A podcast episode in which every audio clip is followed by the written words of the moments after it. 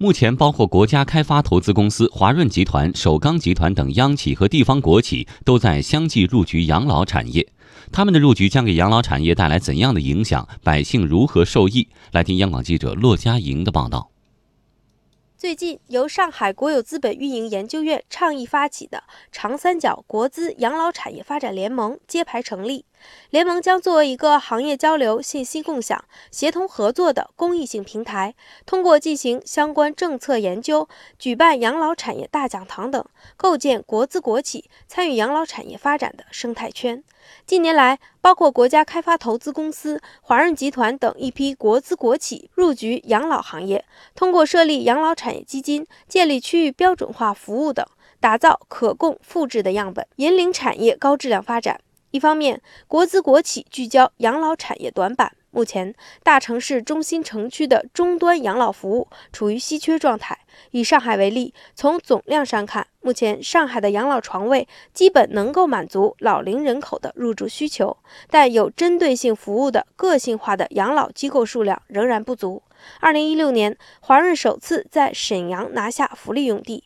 当时负责东北地区投资的负责人介绍说，进军养老产业是大势所趋。这个回头我们有专门的，就是养老地产这个有专业的一个部门，必然的趋势嘛，就是政府的需要，也是市场发展需要。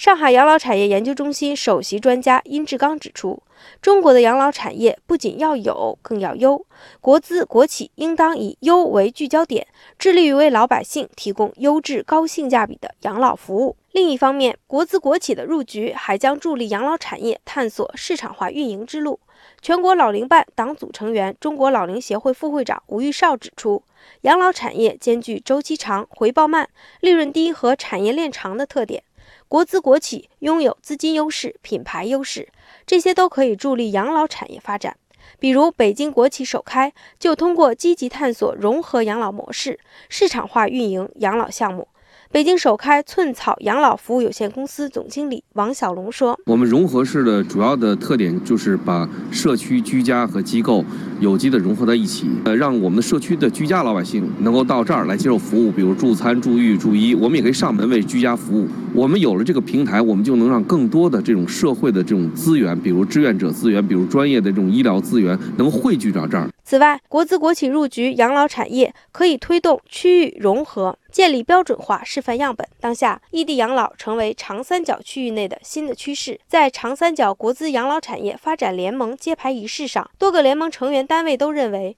国资国企在促进长三角区域人文融合、打通多地养老资源不均衡等方面大有可为。中国社科院世界社保研究中心主任郑炳文说：“国资养老产业联盟的设立，将在满足多层次养老需求上发挥重要作用。建立了长三角国资养老产业发展联盟，这是一件积极的事情，说明我们全社会呢都对老龄化的到来，对养老服务业都有了高度的重视和共识。”短期看，国资国企的进入，由于呢它的资本比较雄厚，在短期内呢会提高这方面的供给，对满足多层次的养老服务业、养老院的需求呢是有好处的。国资和国企的进入呢，将会推动这个产业和行业的发展。